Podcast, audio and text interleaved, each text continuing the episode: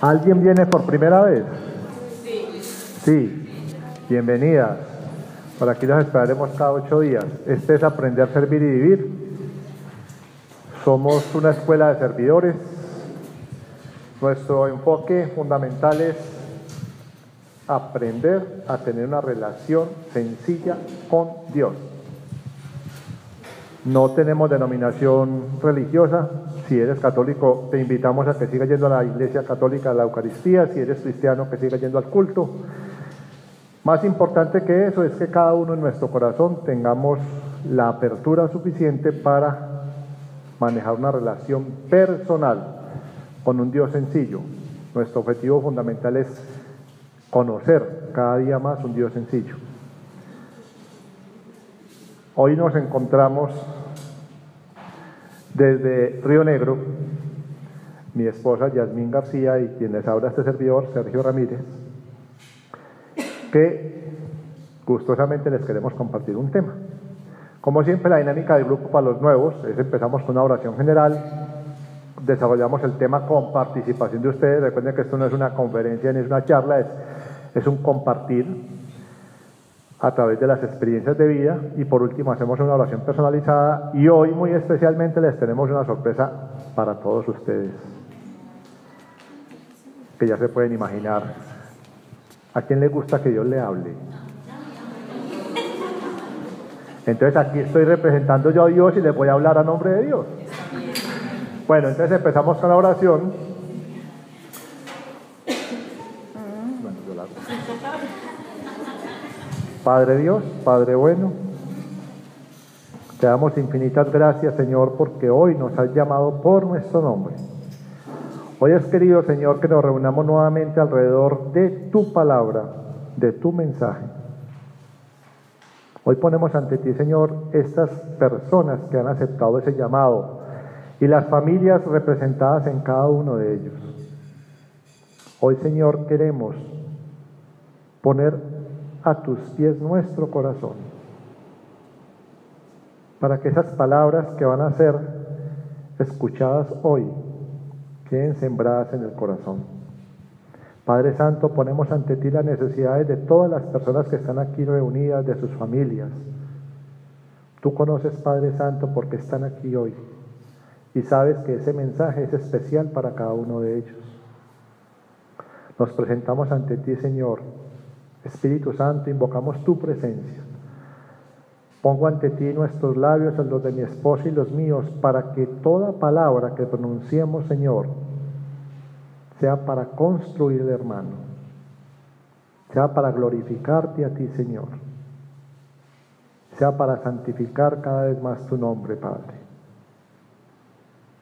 Nos ponemos en tus manos, Señor, para que seas tú el que guíe el desarrollo de esta charla, Señor. Todo esto lo pedimos y lo declaramos en nombre de tu Hijo nuestro, Señor. Amén. Bueno, el tema que nos corresponde hoy compartirles es padres e hijos. Podríamos decir que la educación de los hijos, pero la educación de los hijos no es un tema tan interno, sino que muchas veces lo dejamos a que lo haga la escuela, el colegio. Podríamos decir la relación espiritual de los hijos, pero entonces eso es un tema que trabajamos más desde la experiencia y por eso dejamos simplemente el tema padres e hijos, porque alrededor de eso vamos a tocar algunos tópicos. ¿Quiénes de aquí tenemos hijos?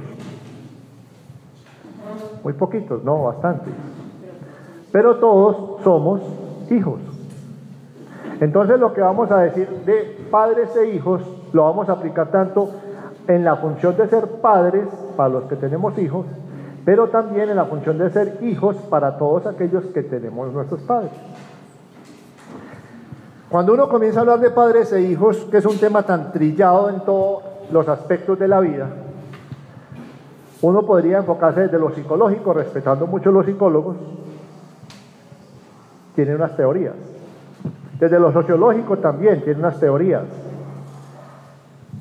Desde lo espiritual inclusive hay muchos parámetros bíblicos para hablar de la relación de padres e hijos.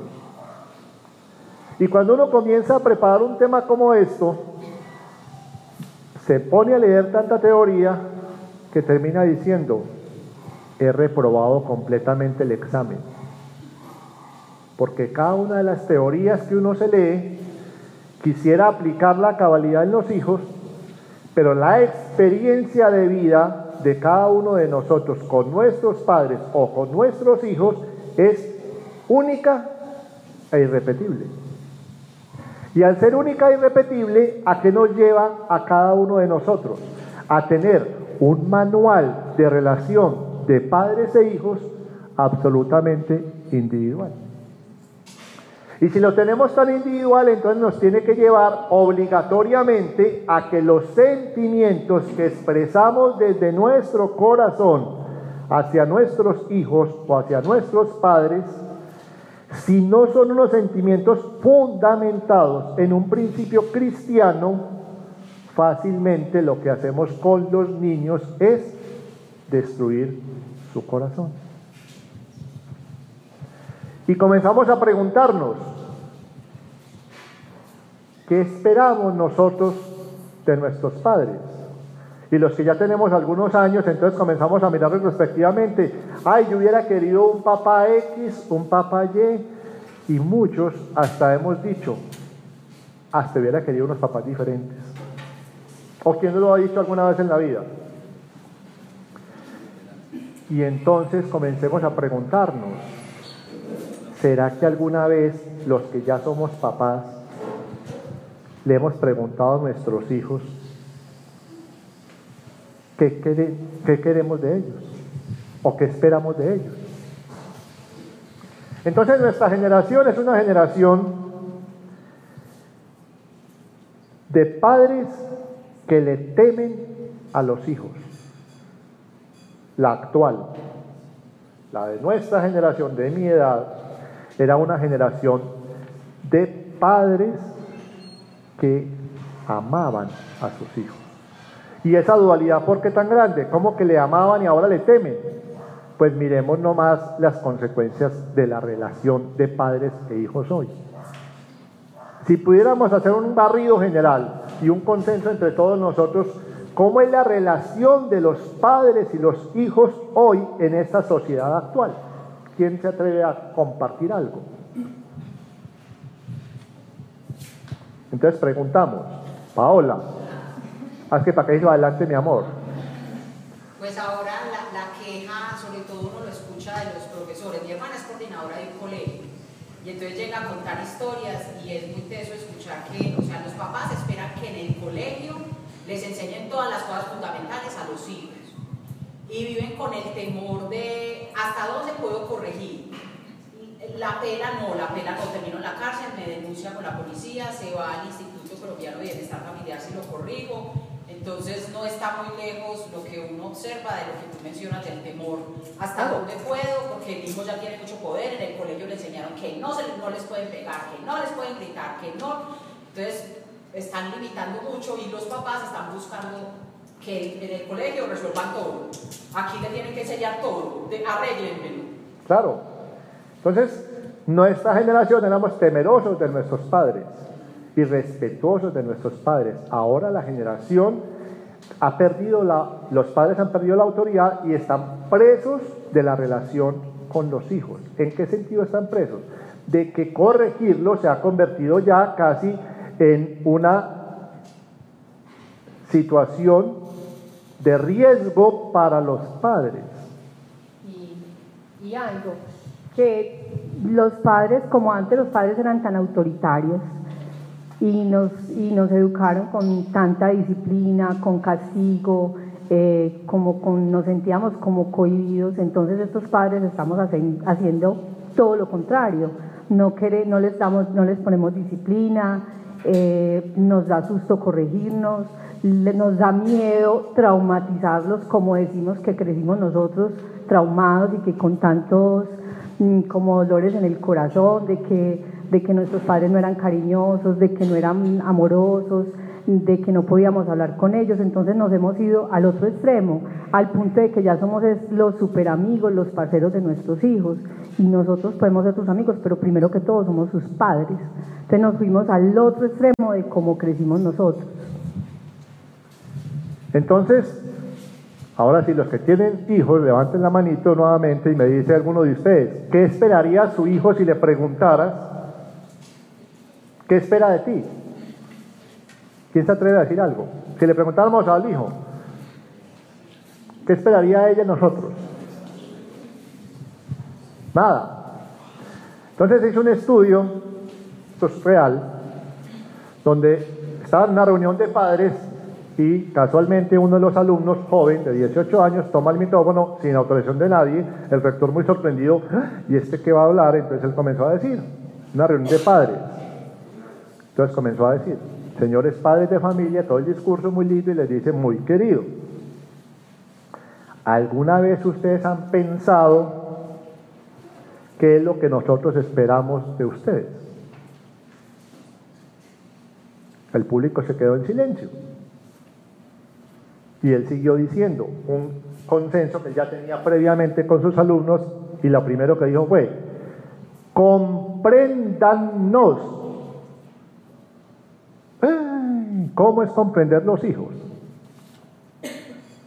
La comprensión que tenemos hoy de los hijos es completamente errada, porque los hijos andan en un mundo completamente diferente al nuestro. Aquí estamos casi tres generaciones, yo soy el más viejito, pero aquí hay personas que apenas están teniendo hijos bebés y hay otros que no han tenido. Y yo me sorprendo que mi hija tiene 12 años y me hablan unos términos que yo, lo, no entiendo. Y entonces, si no entiendo su lenguaje, ¿cómo voy a corregirla? Primero tengo que comprenderla. Y tengo que bajarme al nivel de ella para poder entender qué es lo que me quiere decir.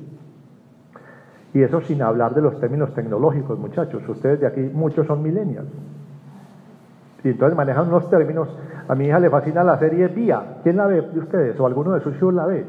Es una serie de adolescentes, es a las 6 de la tarde, se desespera para ver esa vaina. Y la historia persa en que es un grupo musical que sube videos en las redes y toda esa vaina, entonces habla de unos términos, no, que lo posteó, por Dios. Entonces, claro, si yo no comprendo a mi hija, ¿cómo voy a poder corregirla? Entonces, primera palabra, compréndanos. Segundo, respétennos. Los padres nos creemos con la autoridad suficiente de y respetar los hijos. ¿Y cómo se respeta a un hijo? De muchas maneras. Uno, imponiendo la autoridad. Y evidentemente hay que tener autoridad, como decía mi esposa, pero ¿es impuesta? ¿O es realmente una corrección que se le va a hacer. Entonces, respétennos, no imponiendo la autoridad. Segundo, conociéndolos. ¿Cuántos de nosotros hoy conocemos los hijos? Y uno lo disfruta mucho cuando está chiquitico. Yo todavía disfruto a mi hija que tiene 12 años, pero yo no. Mi esposa me dice cada rato, ay, esperen tres años. ¿Sabe qué pasa en tres años? Los famosos 15. Entonces este pechito le va a tocar de Uber, yo la llevo y yo la recojo. No, que se me lleva tal amiguito, no, no, eso, eso pienso hoy, la realidad va a ser otra. Y eso lo va a pasar a todos. Entonces tenemos que respetar el espacio de ellos. ¿Por qué? Porque cada uno de esas facetas que va viviendo el hijo le va permitiendo formar en su corazón el carácter suficiente para tomar decisiones. Ahora, algunas de esas decisiones habrá que corregirlas. Hay un meme por ahí en, que circula que la mejor terapia es la chancla. ¿Sí o no? Y a muchos de nosotros nos tocó chancla y hasta el momento rayones puede que tengamos, pero no quedamos ni bobos ni locos. Entonces, la disciplina es necesaria. Entonces, segundo, respetarlos. Tercero y fundamental, apóyennos. Si nosotros como padres no soñamos con nuestros hijos y lo que Él quiere hacer es parte de nuestra vida como familia, como padre, ese niño en qué va a quedar. Cuando ganó Egan Bernal el Tour de Francia, llamó muchísimo la atención una de las frases más hermosas que dijo. Y cuando llegó a Zipaquirá, lo primero que hizo fue que, ¿alguien recuerda? Muchachos, hay que ver noticias de vez en cuando, pues también es parte de la vida espiritual. Puso en el estado a tres personas. Al papá, y lo dijo abiertamente, yo soy lo que soy por mi papá. ¿Y saben qué hacía el papá de él? Era obrero. Y la mamá lavaba ropa. Y él lo dijo abiertamente, dijo, soy lo que soy por él. Y después llamó al abuelo. Y puso en el, en el escenario a los dos entrenadores que lo marcaron para toda la vida. ¿Usted cree que todas esas personas fueron simplemente eh, cariñitos? También hubo corrección, pero siempre contó con el apoyo de ellos. Y nosotros como padres tenemos una obligación muy grande con los hijos de darles todo el apoyo para que realicen sus sueños. Miren esta tan importante, preguntémonos si lo hacemos. Escúchenos.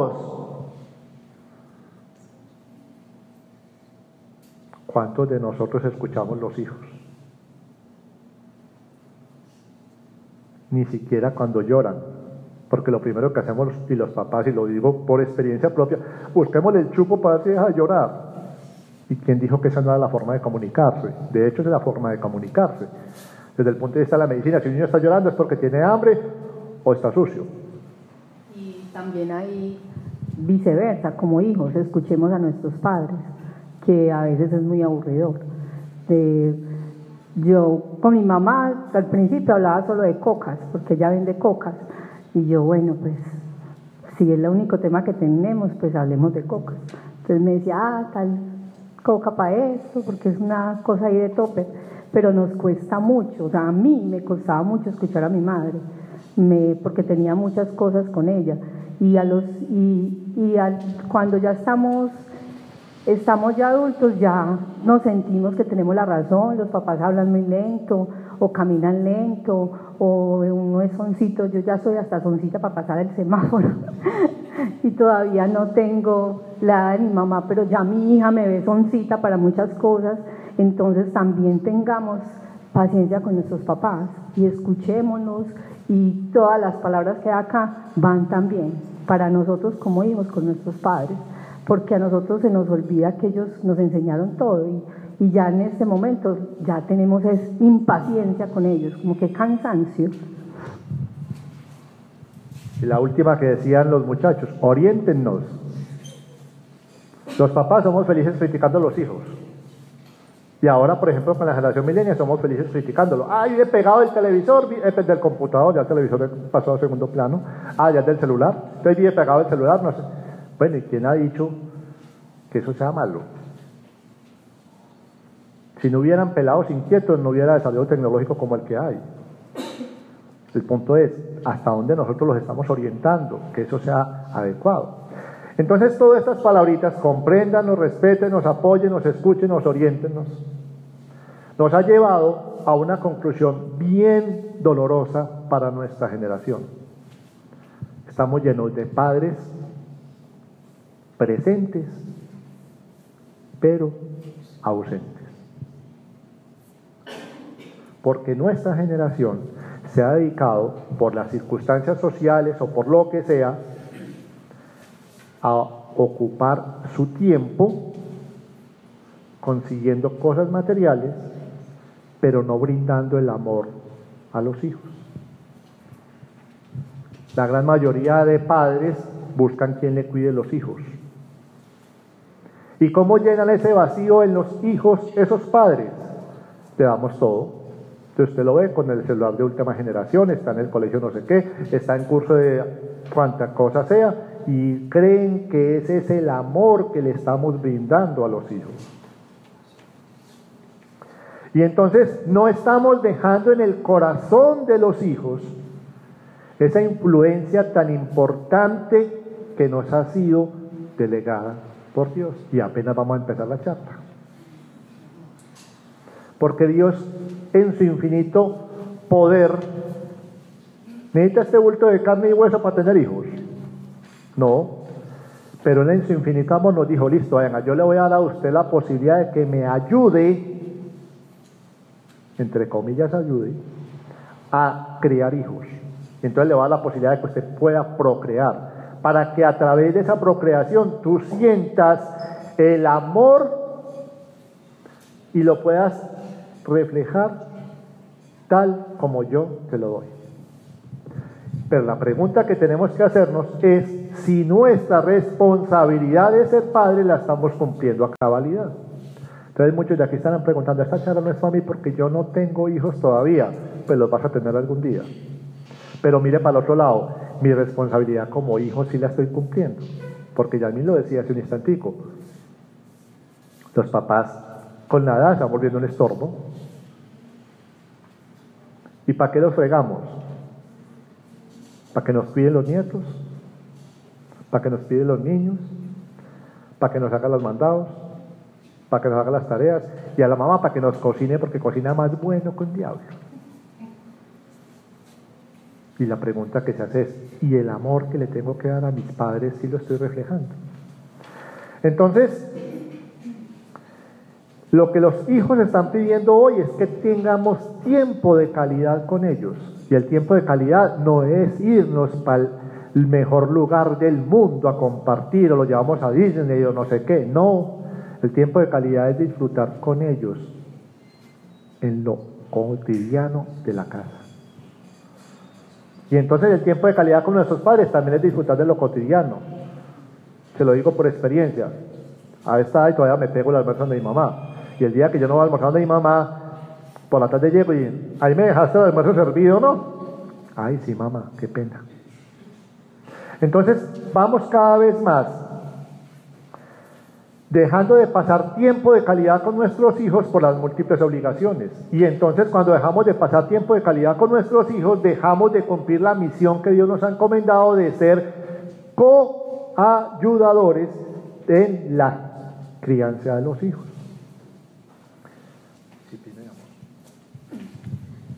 Eh, y en ese tiempo de calidad pueden ser cosas tan sencillas como ver una película con ellos. A, a Sofi, que es la niña pequeña nuestra, ella le encanta que veamos una película eh, de princesas y el papá le advierte, cuidado te quedas dormido, porque él sabe, ella sabe que a los 10 minutos ya está privado. Entonces siempre es, ya te quedaste dormido y se pone brava con él, se enoja. Y siempre me busca a mí para que yo la acompañe a las películas y al papá para jugar porque yo no soy tan juguetona, pero el papá sí. Entonces siempre, y ella valora eso mucho.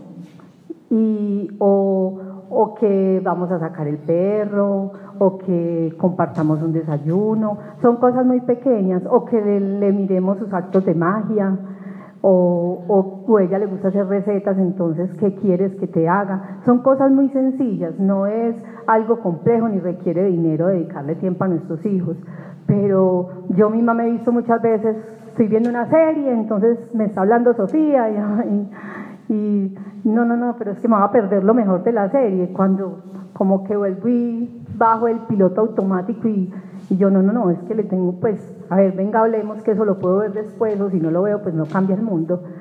Pero ha sido, o sea, conocer a Dios me ha ayudado mucho eso, a, a despertar como de de, disfrutar esas cosas sencillas, de ver que ser madre no es tan complicado, porque con mi hija mayor mm, yo fui pues una madre totalmente diferente, yo tengo una hija de 22 años y a ella le tocó una mamá muy madura, una mamá que todavía quería hacer muchas cosas, trabajar mucho y tuvo mucho tiempo de soledad.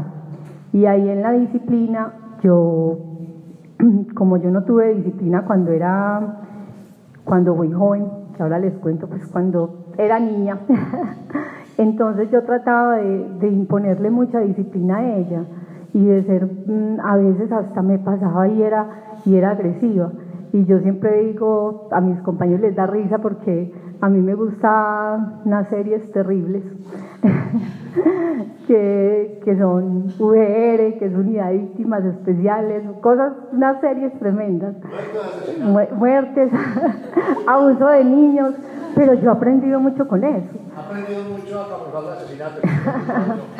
no, yo he aprendido porque yo primero con Valentina, ella, eh, yo la cuidé un tiempo, yo dejé de trabajar y, yo me sentía muy frustrada y aburrida y a veces ella lloraba y lloraba y yo, yo, pero ya, ya, y a veces la sacudía y, yo, pero ya, para de llorar.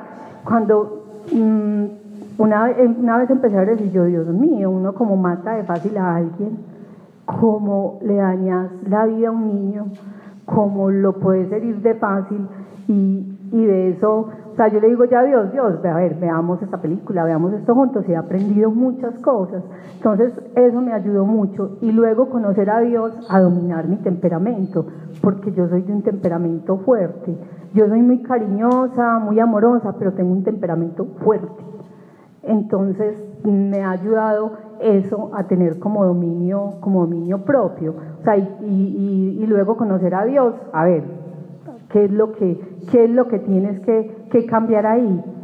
Y hay que mirar porque cuando ejercemos disciplina y tenemos un montón de cosas en el corazón no resueltas de nuestra niñez, de nuestra vida, ¿qué vamos a hacer? Vamos a actuar con rabia.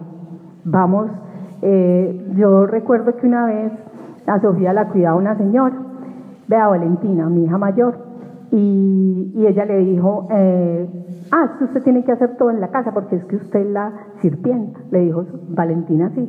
Y la señora me contó y yo llegué y le di una pela a Valentina. Le dije, ¿cómo se te ocurre? La gente no se trata así. Y le di una pela. Hace poquito, hace por ahí un mes, me vine a dar cuenta que ella nunca supo yo por qué le di esa pela. Me dijo, mami, yo, yo no sé, usted llegó toda brava y llegó y me dio una pela. yo nunca entendí. Entonces le decía, vale, ¿por qué le dijiste eso a la señora? Ah, mami, pero es que eso era lo que decían en el colegio, pero nunca lo entendí pero ¿por qué actuaba? O sea, yo me iba a la rabia y dejaba acumular y acumular hasta que cuando, cuando corregía a mi hija ya tenía mucha rabia. Entonces le daba una pela muy duro, o le daba con la correa muy duro, o le gritaba feo. Y el llamado es a eso, a que no nos dejemos acumular y llenar, o cuando tengamos rabia, pues, pues ir, controlar el enojo que tenemos y mirar a ver de dónde viene ese enojo mi enojo venía de, mucho atrás, de muy atrás, que yo no quería ser la misma mamá que había tenido. Y cuando empezamos a preparar, pues como la charla, eh, empezamos a ver, pues a mirar como qué historia, eh, pues como qué vidas mejor eh, de la Biblia nos podían ayudar para esto. Y encontramos mm, la historia de David y sus hijos. David es un hombre conforme al corazón de Dios, pero aún así cometió muchos errores con sus hijos, porque tuvo muchos hijos de diferentes mujeres, porque tenía muchas concubinas, y, estaba siempre presente, pero al mismo tiempo era un padre ausente. Eh, un hijo de él se enamoró de una, de una hermanastra y se enamoró y estaba loco con ella porque era un joven, ella era muy hermosa, se llamaba Tamar y él Amnón y él se enamoró hasta que ideó un plan para, para abusar de ella, para tenerla, él quería estar con ella y finalmente con el plan que tuvo abusó de ella y David no dijo nada. Le dijeron a David y David no dijo nada, él guardó silencio. Luego su hermano Absalón, porque Tamar era su hermana, eh, fue y él mismo cobró venganza y mató a su hermano. También hizo un plan y de un plan, una fiesta y mató a su hermano. Y David tampoco hizo nada, simplemente guardó silencio. Lo mandó, pues se fue eh, como desterrado del país, pero, pero tampoco o sea, tampoco era capaz de llamar a su hijo, a ver, ¿qué pasa? ¿Por qué abusaste de tu hermana? A ver, venga al salón, organicemos esto. No, simplemente guardó su silencio y él amaba a sus hijos y lloraba por sus hijos y cuando Absalón estaba lejos lloraba y sufría por él, pero no era capaz ni de llamarle la atención, ni tampoco era capaz de, de, de decirle sí, cuánto lo amaba. Y al ver esto, también vi mucha similitud con mi vida, porque yo crecí en una familia de silencio, así, de, porque mm, tuve una mamá que su mamá la había toda la vida controlado. Y mi mamá, estando joven, todo, ningún novio le servía a mi abuela. Todos eran, ninguno le servía porque mi mamá trabajaba y mi mamá le entregaba todo el salario a mi abuelita y ella le manejaba toda la vida y ningún hombre, todos eran malos. Hasta que mi mamá un día tomó una, una decisión súper inteligente y se voló con mi papá. se voló con él, de ahí nació esta hijita y era tanto el dominio que mi abuelita tenía a mi madre que fue por ella muy lejos. Mi mamá vivía en San Carlos y ellos se fueron para Caucasia. No había celulares ni casi teléfonos, no había teléfonos. Y yo no sé, alguien les dijo y fueron por, por mi mamá hasta Caucasia. Era tal el dominio que cuando llegaron por ella mi mamá se fue con ellos y dejó a mi papá. Entonces mi mamá desde eso creció un resentimiento muy grande en ella y a la vez un resentimiento muy grande en mi abuela, porque en ese tiempo mi abuelito se dedicó a beber. Entonces mi abuela hasta hace poco, mi abuela murió hace un año, decía, es que por culpa de su mamá, su abuelo se volvió alcohólico. Y, y mi mamá decía, y es que por culpa de mi mamá, yo tengo esta vida que tengo, porque después se casó y hubo muchas, muchas dificultades. Entonces, ¿qué decisión tomó mi mamá? En hacer totalmente lo contrario. Entonces, como a mí me dominaron la vida, como a mí me mandaron, como a mí me eligieron, yo con mis hijos no voy a hacer eso. Entonces a nosotros, mi mamá estaba ahí, pero estaba completamente ausente. Eh, a mi hermana un día le preguntaron en un proceso que ella estaba de psicología, le dijeron, ¿y su mamá? Y dijo, mi mamá es como un fantasma. Y, ay, yo cuando escuché eso, y yo sí, porque mi mamá era, es muy buena, es muy trabajadora, eh, tiene muchas cosas hermosas, pero nunca se metió en nuestra vida.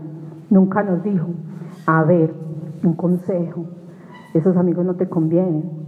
Yo nunca tuve que pedir permisos para ir a una fiesta, para hacer nada. Yo me convertí en mi propia mamá. Entonces yo simplemente decía, no, no puedo ir porque ya aprendí a saber qué me convenía y qué no.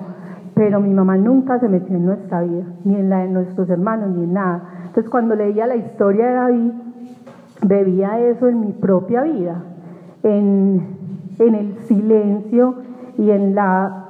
se sentía indiferencia. Yo siempre estaba tratando de buscar el afecto. Por la indiferencia, veía como indiferencia, veía rechazo y veía pues una ausencia total y todos mis hermanos nos sentíamos así. ¿Y yo qué dije? Yo no quiero ser una madre así lo mismo que dijo mi madre. Pero cuando me vi, estaba actuando igual a mi madre. Entonces ahí viene mirarnos a nosotros mismos. A ver, primero estaba juzgando a mi mamá y estaba llevando la misma eh, como tara o generacional. Lo mismo, estábamos haciendo exactamente lo mismo, en de diferentes situaciones, pero exactamente lo mismo rechazo y rencor entre madres, madre e hija. Y yo estaba haciendo lo mismo con mi hija mayor. Tampoco era capaz de hablar con ella. Trataba de corregirla, pero cuando la iba a corregir ya era demasiado autoritaria. Y, y también reinaba el silencio, porque yo a veces le preguntaba, ¿y cómo te fue en el colegio? No, no sé, no, no me acuerdo. Entonces ya eh, como que yo sentía el rechazo de ella y ya no le preguntaba más. Entonces yo estaba haciendo exactamente lo mismo. Y cuando me di cuenta de eso, cuando empecé a conocer a Dios. Y cuando conocí a Dios, que Dios ya me partió la vida en dos, yo dije, Dios, pues ¿qué estoy haciendo? Tengo que, empecé a ver, voy a perdonar a mi mamá porque yo no quiero seguir haciendo esto mismo, llevando generación tras generación entonces entre amistad entre madre e hija. Y comencé a perdonar a mi madre, a mirar que lo que yo le juzgué a ella, yo lo estaba haciendo también y qué tan fácil era hacer lo mismo. Eh, a, tratar, a, empezar a, a pedirle perdón a mi hija, porque también los padres muchas veces tenemos que pedirle perdón a nuestros hijos. Y he escuchado compañeros, tengo una compañera que me dice, es que mi mamá jamás me va a pedir perdón, ni nunca sabe todo lo que ella me ha hecho, ni el daño que me ha hecho. Y digo, pero, pero siéntate, perdónala, porque es que tú también tienes una hija y eso mismo se va a repetir ahí si tú sigues empeñada en ese resentimiento. Y como les decía ahora, entonces, como me era tan difícil escuchar a mi mamá y a ella la apasionaban las cocas, entonces empezamos a hablar de cocas. y siempre era la conversación y a mí me iba como dando una desesperación y yo, Dios, ay, ayúdame, ayúdame. Y era mi súplica, yo quiero perdonar a mi mamá, quiero perdonar eso, yo no quiero continuar. Hasta que el año pasado ya, o sea, llevo desde el 2013 caminando con Dios y el año pasado me sentí ya como libre, como, ah, ya le puedo decir, te amo, ya soy capaz, primero no podía, se me hacía como una papa en la garganta, no me salía. Y lo mismo con mi hija, porque con mi hija mayor era, fue una ruptura muy grande en la niñez, pero con Sofía todo es más fluido. Yo soy una mujer diferente y, y es más, más fluida como las cosas. Y me pregunto, o sea, si, si mi madre hubiera actuado diferente, si no hubiera esperado que mi abuela se estuviera muriendo para las dos perdonarse, cómo hubiera, hubiera sido diferente nuestra vida en muchas cosas. O si mi mamá no hubiera tomado simplemente la decisión de hacer completamente lo contrario, sino de mirarse a sí misma.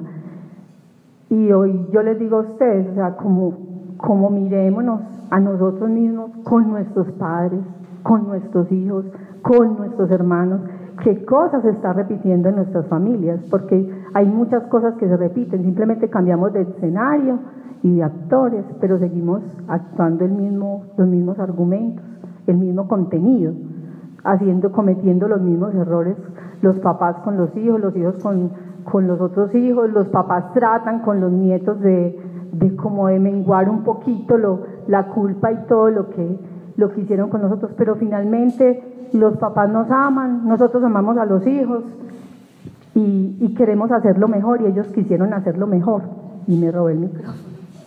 Problema. Esa es la historia de cualquier papá. Entonces la paternidad ha sido colocada por Dios no para que sea accidental, sino para que sea intencional. Ahora, ¿cuál es la intención de cualquier papá?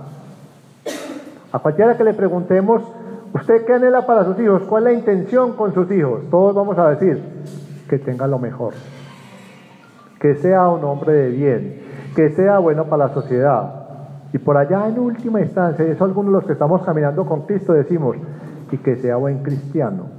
Pero el común de la gente no le interesa eso. Común de la gente le interesa simplemente un estereotipo de sociedad frente al cual quieren ejercer una paternidad, pero creen que eso viene por genética. Antes entonces simplemente, ah, si yo soy papá. Venga, venga, usted es papá, no, usted es el progenitor. Pero debe ser papá hay una diferencia muy grande. Y sobre todo cuando queremos tener la verdadera intención de no perpetuar en la generación de nuestros hijos todas las cargas que traemos con nuestros padres. Y entonces, como dice un viejo y conocido poema, en vida hermano, en vida. Hoy, nuestra responsabilidad como padres, así sea potenciales, no se vayan a, esconder ahí los que no tienen hijos todavía, así sea potenciales, es qué vamos a hacer por la próxima generación. Y como ya sabemos que nosotros somos producto de una carga que viene con nuestros padres, entonces empecemos por hacer lo primero que hay que hacer. Es que vamos a perdonarnos y vamos a perdonar a los padres. Porque en la medida en que yo rompa generacionalmente eso que traigo de mis padres, voy a estar mejor preparado para ejercer mi papel de padre luego con mis hijos.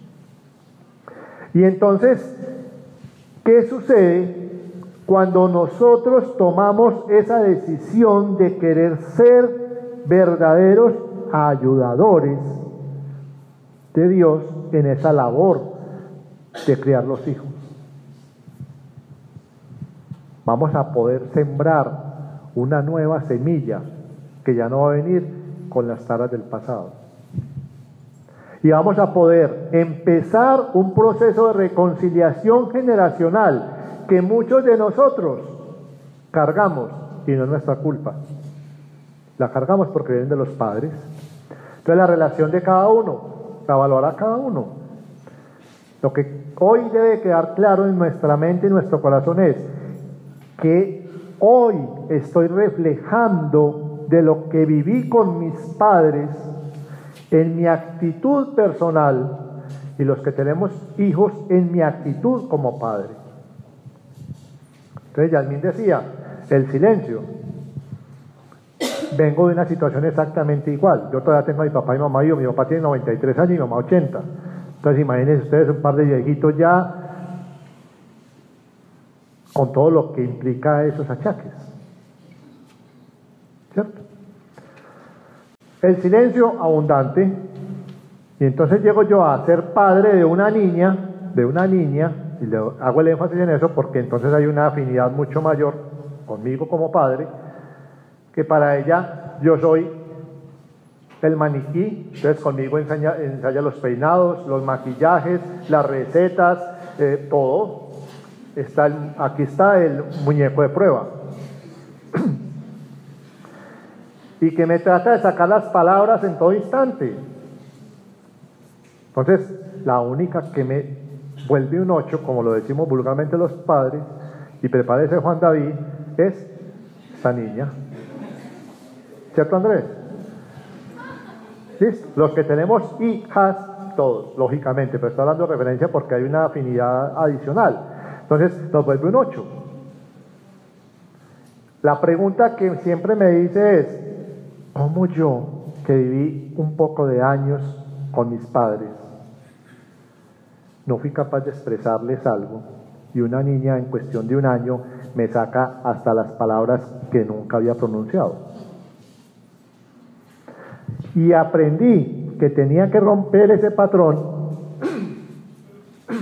porque si no, iba a continuar un silencio prolongado. Y de hecho, gracias. Y de hecho en la casa, entonces la alegría se da cuando me saca de la cama, papi, vamos a jugar escondidijo. Mi amor, pero jugamos ayer. Papi, hace mucho que no juegas conmigo. Bueno, mi amor. Entonces, imagínese en un espacio, supongamos como ese salón de allá, hay mucho donde esconderse porque ya es muy pequeñita. Pero este, este mastodonte no tiene donde esconderse, entonces ya, ya opté por la última le dije, ¿sabe qué, mi amor? Venga, yo cuento todas las veces para que usted se esconda. Porque cada que me escondo yo me encuentro ahí mismo. Entonces a ella se le pierde la gracia. Se pierde la gracia porque decir, ah, es que lo encuentro muy fácil. Entonces dije, no, no, venga, entonces cambiemos la estrategia. Entonces ya le dije, ¿sabe qué? Vea, mi amor, venga, yo voy a contar todas las veces. Y en serio que se me ha escondido de una forma que yo digo, pero ¿cómo se metió esta muchacha aquí? No he podido entender. Y eso me ha sacado lo más profundo de mi ser rompiendo una generación de silencio y rompiendo una generación de absoluta, absoluta, absoluta soledad. Y entonces, les decía la edad de mis padres, mi hija va en las tardes donde mi madre, para la cuidan. Mi hija ya va a estar 12 años, la cuidan hace 5 años. Y esta niña es la alegría de esa casa. Al punto tal, había un hermano mayor que habla más un mudo debajo del agua. Imagínense ustedes cómo será. Y esta niña lo ha puesto de una manera tal que es la adoración de él. Y lo pone a jugar igual que pone a este pechito y lo pones allá las recetas con él. Y o sea, como un niño alcanza a transformar todo eso y nosotros como padres nos oponemos tantas veces a la espontaneidad de los hijos sabiendo que esa espontaneidad va a romper esa cadena generacional. Pero a nosotros nos da miedo. Y entonces nos da temor creerle a los hijos Y a veces hasta le decimos, no diga que te amo, ¿qué pensarán? No, no le dé picos a nadie porque ¿qué pensarán? Somos nosotros mismos los papás que estamos encargándonos de que ese silencio que expresó David con sus hijos no lo podamos manifestar. Porque es que lo único que están, esperando los hijos de nosotros no es la respuesta correcta a todo, sino que los escuchemos, los valoremos, los comprendamos. Y esa comprensión no está en ningún manual. No está en ningún libro. Por eso les decía ahora, es tan individual la relación con nuestros padres y nuestros hijos que solo cada uno de nosotros va a poder elaborar su propio manual. Y Yasmin tiene dos hijas y el comportamiento de las dos es completamente diferente. Yo soy el sexto de siete hermanos y, el comportamiento de todos es diferente, es como los dedos de la mano, que lo decimos siempre, pero cuando uno va a mirarse, uno dice, Belli, eso es como raro. Yo soy como el rarito de la familia porque yo hablo más o porque yo soy más callado, porque no sé qué. Y ese patrón que los padres nos van dejando a nosotros, llámese de silencio, llámese de rechazo, llámese de incomprensión, llámese de falta de apoyo, llámese de frustración, nosotros nos encargamos de transmitirlo a los hijos. ¿Cuántos de nosotros buscamos apoyo más afuera que nuestros propios padres? ¿Por qué? Porque es que, no, yo que le voy a contar a mi viejita que tiene 80 años que ayer me fui en un negocio. ¿Para que me pida plata? No, yo no la voy a contar. O yo que le voy a contar a mi papá que tiene 93 años que el carro se me dañó. Oye, ¿a qué le va a importar eso? No, venga, involucrémonos nuevamente en el diálogo cotidiano de nuestra vida, porque es lo mismo que vamos a hacer con nuestros hijos. Y entonces los que tenemos hijos, hoy tenemos obligatoriamente que comenzar a cambiar el chip. Porque si no, ¿qué generación estamos esperando hacia el futuro? Y peor aún, los que creemos en un Cristo vivo y que nos ha delegado una función de padres, si no comenzamos a fomentar el amor en los hijos, tengan la absoluta certeza que ese amor lo va a recibir de afuera. Y entonces comenzamos a rasgando las vestiduras a los padres. Es que la generación de ahora, que todo está destruido. Y que... Sí, venga a ver. ¿Y por qué? Y casualmente, como todo lo de Dios es perfecto, el viernes hicieron escuela de padres en el colegio de mi hija. La mamá no pudo asistir, pero mandaron a este pechito. Normalmente eso no me gusta mucho ir a mí. Porque, respetando mucho los profesionales, entonces los que van allá comienzan a dar todas unas fórmulas y todo eso, y yo decía, ah, Pero esta fue completamente diferente. Entonces empezó hablando justamente del tema, dijo, bueno, padres e hijos, ¿qué es lo que estamos sembrando?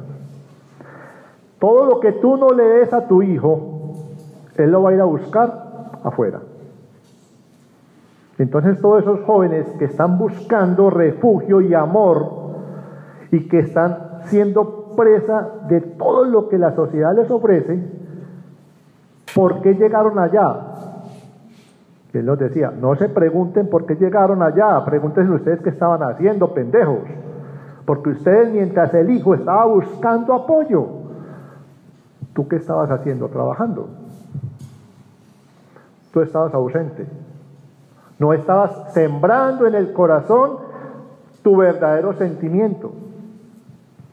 Y fue muy dramático porque al final del ejercicio llamaron 10 niños, hijos de los padres que estaban sentados ahí.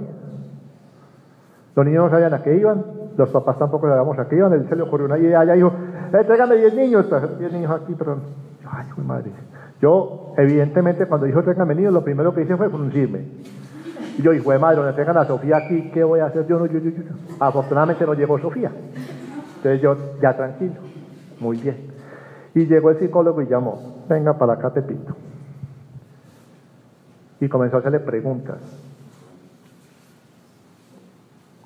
La respuesta del primer niño fue un silencio absoluto. ¿Eres feliz? ¿Qué cambiarías en tu casa?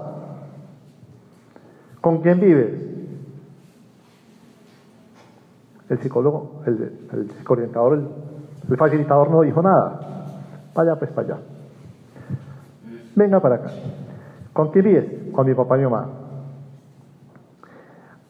Eh, ¿Qué cambiarías de su papá? Que me abrace más. El papá estaba ahí. Ya se quedó. Y empieza la lluvia de pañuelos blancos, empezando por este pechito. Y eso que yo abrazo a mi hija todo el día y le digo que la amo, pero yo decía, bueno, madre, ¿qué le faltará? ¿Qué le cambiarías a tu mamá? Que no me regañe tanto. Perfecto. ¿Qué cambiarías en tu casa? Que habláramos más. Ah, bueno. Yo le dice a la niña, ¿tu papá está aquí? Sí. Vaya. Y llama al Señor, Señor, ¿se escuchó lo que le dijo su hija? Todos en shock.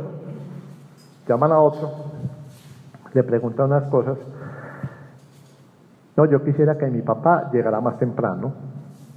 Bueno, listo. Bueno, entonces terminó el ejercicio y se fueron.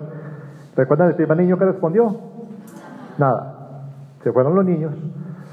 Una señora emperrada por adelante llorando. Y uy, señora, que le pegaron o qué? ¿Qué fue aquí tan? Cuando la señora levanta la mano. Sí, señora, cuente. Yo soy la mamá de ese niño. Del primero. Soy comunicadora social.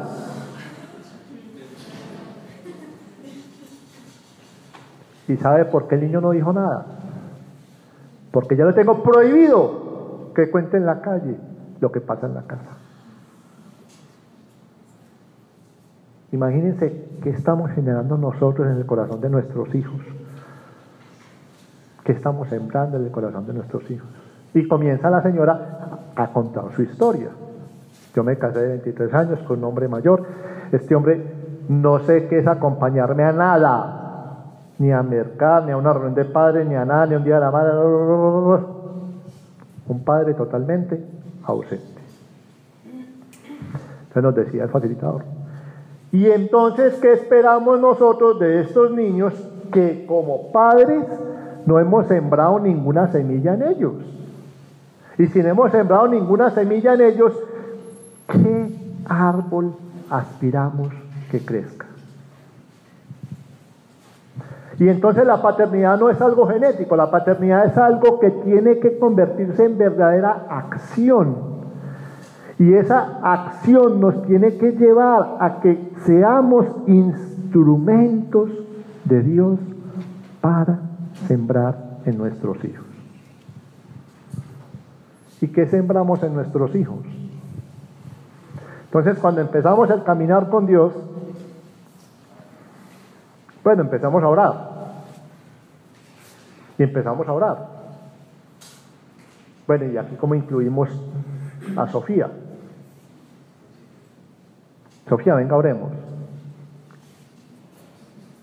Inicialmente no. Ya hoy ora. Está orando con nosotros. No diario, pero ora con nosotros. Ora con nosotros. Ya la ponemos a orar por personas. No habla. No la vayan a escuchar usted la oración, ella no, no habla. Pues ya va. Ya terminé. Entonces, ojo, no somos un modelo de padre los que estamos aquí, no, no, no, no, no, no, no nos equivoquemos. Somos de carne y hueso igualiticos a ustedes o peores. Pero hemos identificado en este caminar con Dios que esa acción que Dios quiere de nosotros y esa delegación que Dios nos ha dado como padres, cada día estamos procurando, procurando cumplir la cabalidad. Y por ejemplo con Valentina, cuando nosotros llegamos a Dios, Valentina estaba en una fase terrible, una rebeldía muy tenaz, incluso no estaba ni siquiera viviendo con nosotros, ella está viviendo con su papá. Eh, yo recuerdo que era como la segunda vez que íbamos al grupo, hicieron una mesa redonda en la ceja y hablábamos, Juan David habló, nos escuchó y entonces yo le dije, no, es que para mí ya es muy tarde con mi hija, yo ya no tengo, pues ahí, yo ya la perdí, ya, entre ella y yo no hay nada mm, y no veo menos pues cómo va a llegar a Dios. Y él me dijo, no, nunca es tarde, no digas eso, nunca es tarde. Empieza a mirar con ojos de esperanza. Y, luego Mónica también me lo decía siempre, mira la situación con ojos de esperanza. Y yo empecé a cambiar, o sea, Dios me tomó de una manera muy, muy tremenda y, y mi vida se, se, se partió y fue muy radical el cambio en muchas cosas. Y Valentina empezó, a pesar de la distancia, a verlo, porque yo no la llamaba y ella a mí tampoco. Entonces yo empecé a llamarla. Y la llamaba, hola, bien, sí, bien, ah, bueno, llamaba, saludarte, chao, así. Eh, un día cumplió años, le dije, vamos a almorzar, y empezamos a hablar, a escucharla, eh, yo como a expresarle, pues como, como el afecto, como el amor, ella a mí, y empezamos, luego volvió a la casa, y yo siempre, siempre, y todavía lo hago, mmm, voy y oro en la habitación de ella. Y me gustaba muchísimo orar en la habitación de ella. Ella siempre que salía o, o estaba en Medellín o no estaba, pues yo siempre oraba en la habitación de ella. Y un día, o sea, Valentina vio el cambio, o sea, tenemos que robar primero el corazón de nuestros hijos para nosotros, que aprendan a amarnos y a vernos realmente lo que nosotros somos a ver que no somos infalibles, que, que tenemos errores. Yo le dije, perdóname, perdóname por todo lo que he hecho, por lo que me he equivocado, perdóname por dejarte sola, perdón por, por dedicarme a trabajar, por dedicarme a salir, por, todo, por todas las cosas que habían pasado. Y, y empezamos a tener una relación. Y yo seguía orando mucho en, la, en siempre en la habitación de ella y ella empezó a cambiar muchas actitudes al punto que una vez le dijimos pues que se iba a un retiro y estuve hablando con un joven y dijo, ah, sí, sí, yo, yo voy. Y, y Valentina empezó, a, y cambió, o sea, comenzó a creer en Dios. A partir de ese retiro ella vivió muchas cosas y dijo, no, ya, creo en Dios. Y empezó a cambiar muchas cosas de su vida, la rebeldía, eh, muchas, muchas actitudes eh, malucas, que todavía hay muchas cosas por cambiar de ella, de mí, de Sergio, de todos, porque somos, estamos en formación. Pero cuando ella vio que, que, que estaba siendo coherente, que yo dije, sí, es que Dios cambió mi vida y empecé también a mostrarle a ella es que yo quiero ser diferente porque Dios cambió mi vida, quiero ser una mamá diferente, quiero hablar contigo, quiero que me perdones, quiero perdonarte, quiero que restauremos, que Dios restaure esta relación entre los dos. Ella también le dio la oportunidad a Dios. Ella me dice, yo llegué a ese retiro con una pereza, pero cuando dijeron, bueno, ábrale el corazón a Dios, ella, que ella dijo, pues yo qué pierdo, abrámoslo. Y, y desde ese día su vida comenzó a cambiar y a, a, cambiar muchas cosas en ella, muchas. Entonces, no, no desfallezcan los que tienen hijos adolescentes, los que tienen eh, sus hijos, sus propios padres que no creen en Dios, sus hermanos, los primos, los abuelos, todo, toda la gente que queremos que llegue a Dios. Tengamos, miremos con ojos de esperanza, que no es tarde, que, que Dios siempre va, va a estar ahí para escucharnos, para para cumplir su promesa, porque Él dice, si crees en mí serás salvo tú y toda tu familia. Y yo me pegué esa promesa y lo me sigo pegando porque quiero que mis hermanos también lo sientan y lo vean como un Dios vivo, que mi, mi mamá. Entonces, no veamos siempre la situación con ojos de esperanza. Pongámosle esperanza porque Jesús es nuestra esperanza y Él se murió por nosotros. Y, y nos va a cumplir eso, de que toda nuestra familia esté ahí. Ahora Valen, cree en Dios. Sofía tiene a Dios en su corazón. Estos días le contábamos a Alejandra, María Alejandra y a, ay, se me fue el nombre, Andrés, que por la casa no había amigos, por la casa no había niños.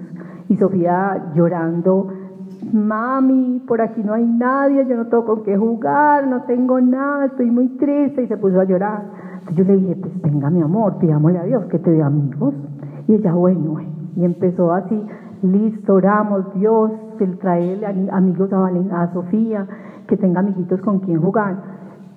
Les digo que como a los ocho días salieron niños de todas partes. Sí. Vea, salieron niños de todos lados, tocan la puerta todo el día. Sofía llega y ya la están esperando. Y entonces Sofía, yo le dije, Sofía, mira, tú le pediste que sí, él me cumplió y era así feliz. O el papá, él estuvo trabajando acá en Medellín y era muy duro porque yo también trabajo en Medellín. Y un día le pedimos, los tres juntos, mm, que el, que el papá lo trasladara a Río Negro. Cuando un día llegó Sergio y le dijo, Sofi, ¿tú qué le dijiste al papá? ¿Qué le pediste a Dios? Que papi trabaje, que le dé trabajo a papi en Río Negro. Pues ya te cumplió. Y ella era feliz. Entonces ella no le dice, Dios esto. Claro, claro, ella tiene esa fe hermosa. ¿Y, y qué queremos? Que no la cambie, que, que siga creciendo en ella. Eh, entonces, ¿qué hacemos? Orar con ella, orar con, con, pues, y ser coherentes porque una cosa que quería decirle, lo de las mentiras. Yo primero solía, antes de conocer a Dios, le decía, me llamaban a la puerta, no, dígale que la mamá no está. Porque me da mucha pereza salir. La típica. Pero era así, no, no, no, no, es un vendedor, no, no, no, no, estoy dormida, cualquier cosa. Y ahora no puedo, no soy capaz. Desde que conocí a Dios, aunque mm, me dé mucha jartera abajo, pero no quiero ser incoherente con ella, no de decirle, diga una mentira y luego decirle, no hagas, no digas mentiras, sino ser coherente. Las mentiras son malas, se lo repetimos, pero les enseñamos a decir mentiras. Pues para ir cerrando, la primera conclusión de hoy es, en nuestras manos está cambiar o continuar la carga generacional que tengamos. Recuerden que la charla se llama padres e hijos, no es educación de los hijos, no es formación de los hijos, no es padres e hijos. Por lo tanto, todo lo que tengamos aún y podamos en vida reconstruir, sanar, transformar, comencemos a hacerlo. ¿Es muy duro? Claro que es muy duro, pero algo nos han enseñado. Lo hacemos en las fuerzas de Él porque Él es el que nos ayuda. Segundo, todo lo que nosotros hagamos va a ser lo que los hijos imiten. Por lo tanto, ¿qué huella estamos dejando para que nuestros hijos nos sigan?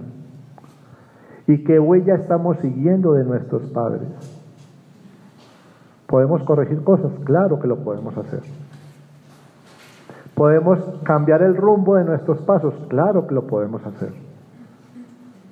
Tercero, no desfallezcamos en nuestra labor y misión de ser padres. Muy duro, claro que es duro. ¿Nos van a sacar lágrimas de sangre? Claro que sí. Vamos a desear muchas veces no haber sido padres. Con seguridad que sí, pero nunca lo digamos. Vamos a desear muchas veces que nuestros hijos nos quieran más. Preparémonos para la frustración. Pero el prepararnos para la frustración no nos va a llevar a que desfallezcamos en esa tarea. Hoy cada uno de nosotros tiene una misión. Y es examinarse a sí mismo. Todo eso de la generación que viene cargando y que ya quiere soltar. Y todo aquello que quiere sembrar en los hijos. Hoy los invitamos a que cerremos los ojos un segundito. Padre Dios, Padre bueno, Padre de bondad y de amor, hoy ponemos en tus manos estos corazones, Señor, que han sido tocados por ti, que están siendo transformados cada vez más por ti, Señor. Que están siendo renovados, Padre Santo, por tu mensaje, por tu acción, por la fuerza de tu Santo Espíritu. Hoy los ponemos ante ti, Señor, para que no desfallezcas, Padre Santo, y nos dé la fuerza necesaria cada día para levantarnos de nuevo, para retomar el camino, para identificar tu acción y para desechar, Padre Santo, todo aquello que aún pesa en nuestro corazón. Hoy, Padre Santo, en nombre de todos mis hermanos, perdonamos a nuestros padres. Los perdonamos de todo corazón, Señor. Toda falta que hayan cometido en nuestras vidas, hoy las perdonamos, Señor, y les ofrecemos nuestro perdón desde lo más profundo de nuestro ser. Hoy perdonamos a esos padres alcohólicos, ausentes, esos padres maltratadores, esos padres autoritarios. Los perdonamos, Señor, porque hoy decidimos, Señor, renovar esta generación. Hoy decidimos, Señor, sembrar semillas de amor que provienen de ti. Hoy decidimos, Señor, dar el paso para que como padres reales, los que tengamos en este momento los hijos o potenciales todos aquellos que en un futuro lo van a tener, sembremos en ellos tu mensaje, tu sanidad, tu paz y tu presencia. Todo esto, Padre Santo, lo pido y lo declaro en nombre de tu Hijo nuestro Señor. Amén. Amén. Amén. Bueno, entonces, ¿quién quiere que le hable Dios? Bueno, entonces les traemos una sorpresita a todos. No, vamos a, no alcanzamos a hacer oración individual, vamos, cada uno va a recibir una oración personal. Algunos ya la recibieron, repiten, Dios habla cada vez diferente. ¿Listo? Entonces, doctora Lucía, por favor, procedemos. Cada uno va a sacar una de esas carticas que Dios le manda hoy. Este es un ejercicio, no es original nuestro para que no nos ganemos el crédito de nadie más. Eh, si hay suficientes de hombres y mujeres. No se preocupen, yo creo que hay para todos. Listo, si no hay para todos, no se preocupen que les mandaremos. Si alguno por casualidad saca, porque normalmente vienen de hombre y de mujer separados, pero si alguno saca y es de mujer, no se preocupe, léala como si fuera un hombre, no se preocupe por eso, pues no le vamos a poner a esto aquí, tampoco lo va a mandar a, Dios no lo manda ni a barrer ni a trapear, no se preocupen por eso, listo. El ejercicio es, el ejercicio original no es nuestro, pero nos, nos ha impactado muchísimo en muchos lugares donde lo hemos llevado a cabo. Los que tuvieron la oportunidad de leer la experiencia del sábado en la ceja, eh, ¿Alguien nos quiere compartir? Andrés nos quiere compartir la experiencia del sábado. Dios. Eh, no, fue bonito. O sea, a mí me correspondió entonces dar la charla el, fin de semana pasado en la cena. Y después el grupo de la cena tenía programado eh, una reunión pues como de muy amistad. Y ellos tenían pues como esta actividad para pues como para compartir. Y a cada uno de ellos obviamente nos eh, a mí puntualmente, pues, lo voy a decir, pero a mí el mensaje me llegó muy para mí y sabía que era muy para mí. No pensaba compartirlo, pero que también. Entonces, para que me conoce sabe que a mí nunca me gusta estar, no me gusta recibir crédito de nada, no me gusta que me den las gracias por nada, no me gusta nada. O sea, que no me saquen. Y yo trabajo en ventas y el reconocimiento a mí, Aleja, que es colega mío, ella sabe que a mí, nada, donde a mí me vean, a mí, yo allá no estoy.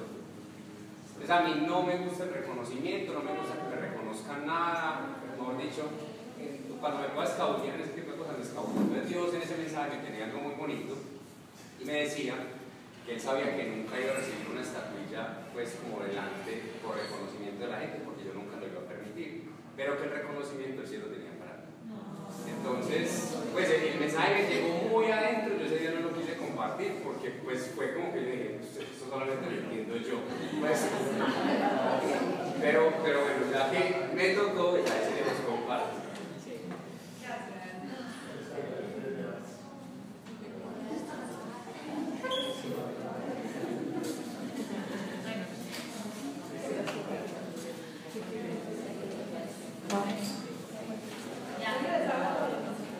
Falta los hombres. Si les falta, se quedan, compartimos con los que les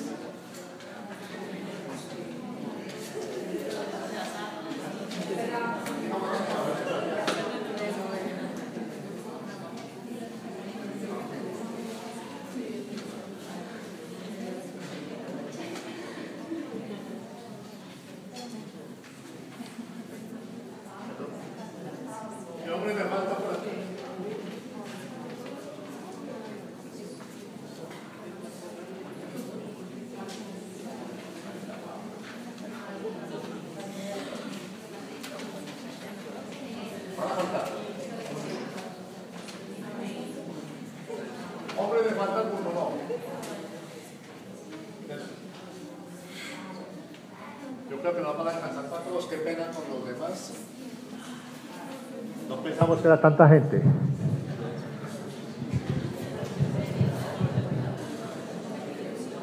¿Alguien, alguien quiere compartir su mensaje?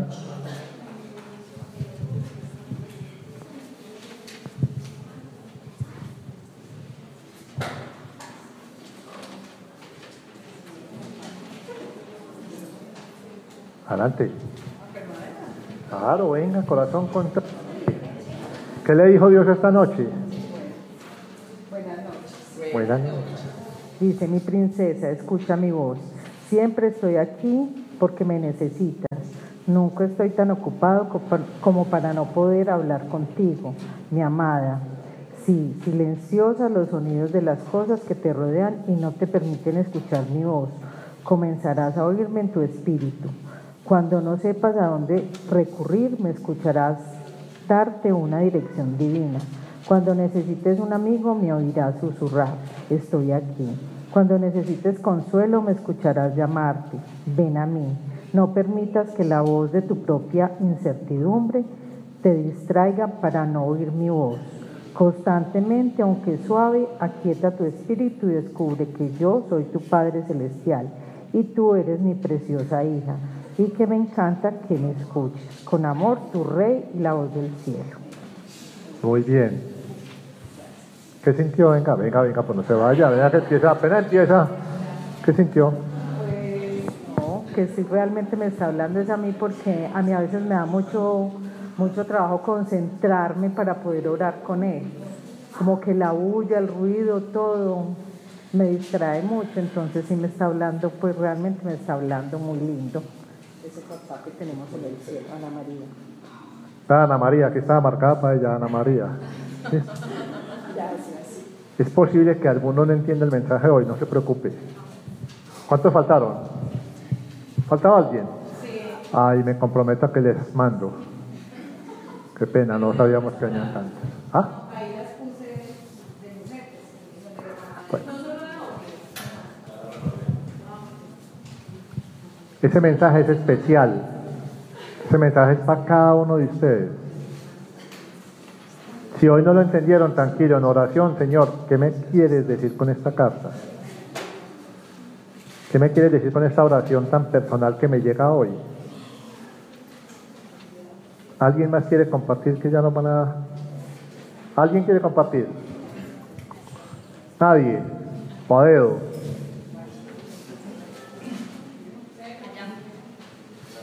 Hola. Adelante. ¿Cómo es tu nombre?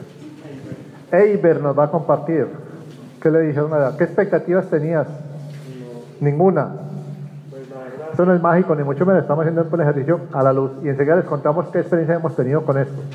Pues la verdad, siempre que estoy esperando algo, me lo dice a través de algo, alguna persona, algún amigo, y esperaba algo, pero no que fuera como tan directo, y es algo que a mí me cuesta y le pido mucho. Dice, Hijo amado, ora con poder. Tú eres mi ungido y tienes el poder de mover las montañas que estén obstruyendo el camino de cualquiera. Si te tomas el tiempo de orar, se liberará mi poder sobre las vidas de aquellos a los que coloques delante de mí. Yo soy tu Padre, el que escucha tus oraciones. Como mi hijo y guerrero en oración, te he concedido la autoridad de acudir a mí, el Dios del universo, para pedirme que yo intervenga a tu favor. No te desgastes intentando ayudar a la gente o procurando solucionar sus problemas en tus propias fuerzas. Yo soy el que puede abrir caminos cuando parece no haber ninguno. Así que no subestimes el poder de tu oración simplemente porque tus ojos no me pueden ver. Clama a mí con fe y con certeza de que yo acudiré en tu socorro. Con amor, tu Padre, el Señor de los milagros, y hay una cita que dice, cualquier cosa que ustedes pidan en mi nombre, yo lo haré. Así que sea glorificado el, el Padre en el Hijo. Lo que pidan en mi nombre, yo lo haré. Juan 14, 13, 14. Muy bien, muchas gracias por compartir. Hola, ¿quién lo va a compartir? Bueno, les cuento, Cuando uno se mete en este cuento con Dios,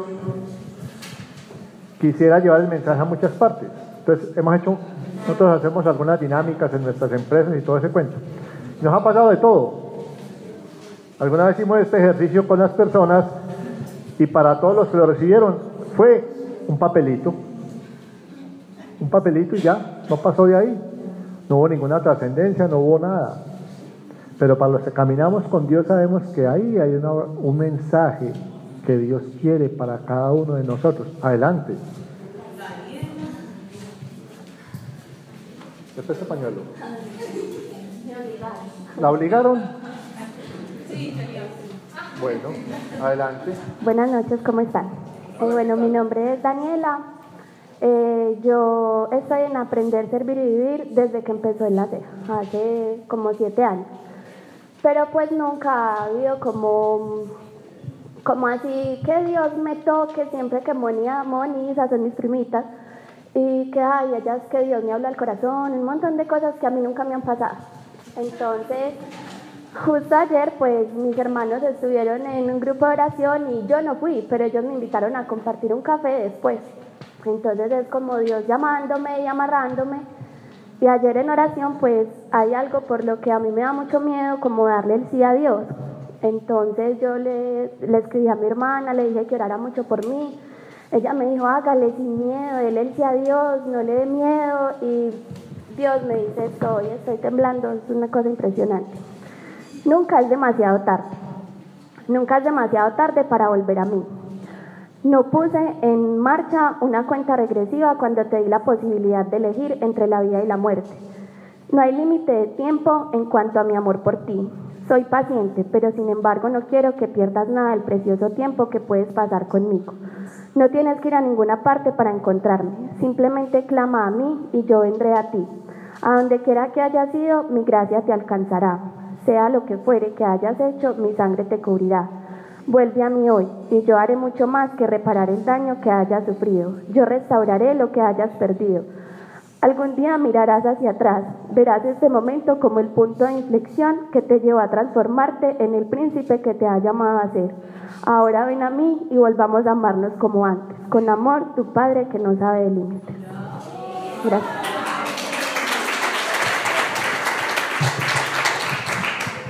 ¿Alguna duda que es personalizada? ¿Alguien más nos quiere compartir? ¿Otro más por ahí? ¿Nadie? Nadie que ya vamos a cerrar la tienda. ¿Quién quiere compartir? ¿Alguien quiere compartir? Adelante.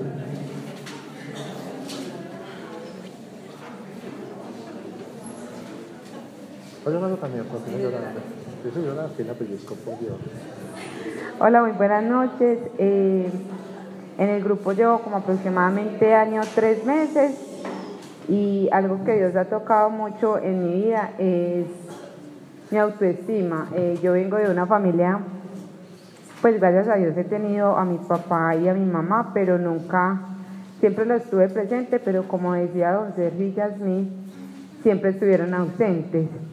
Entonces mi autoestima estaba supremamente golpeada y, y la carta que Dios me entrega hoy dice, mi princesa, ven a mí.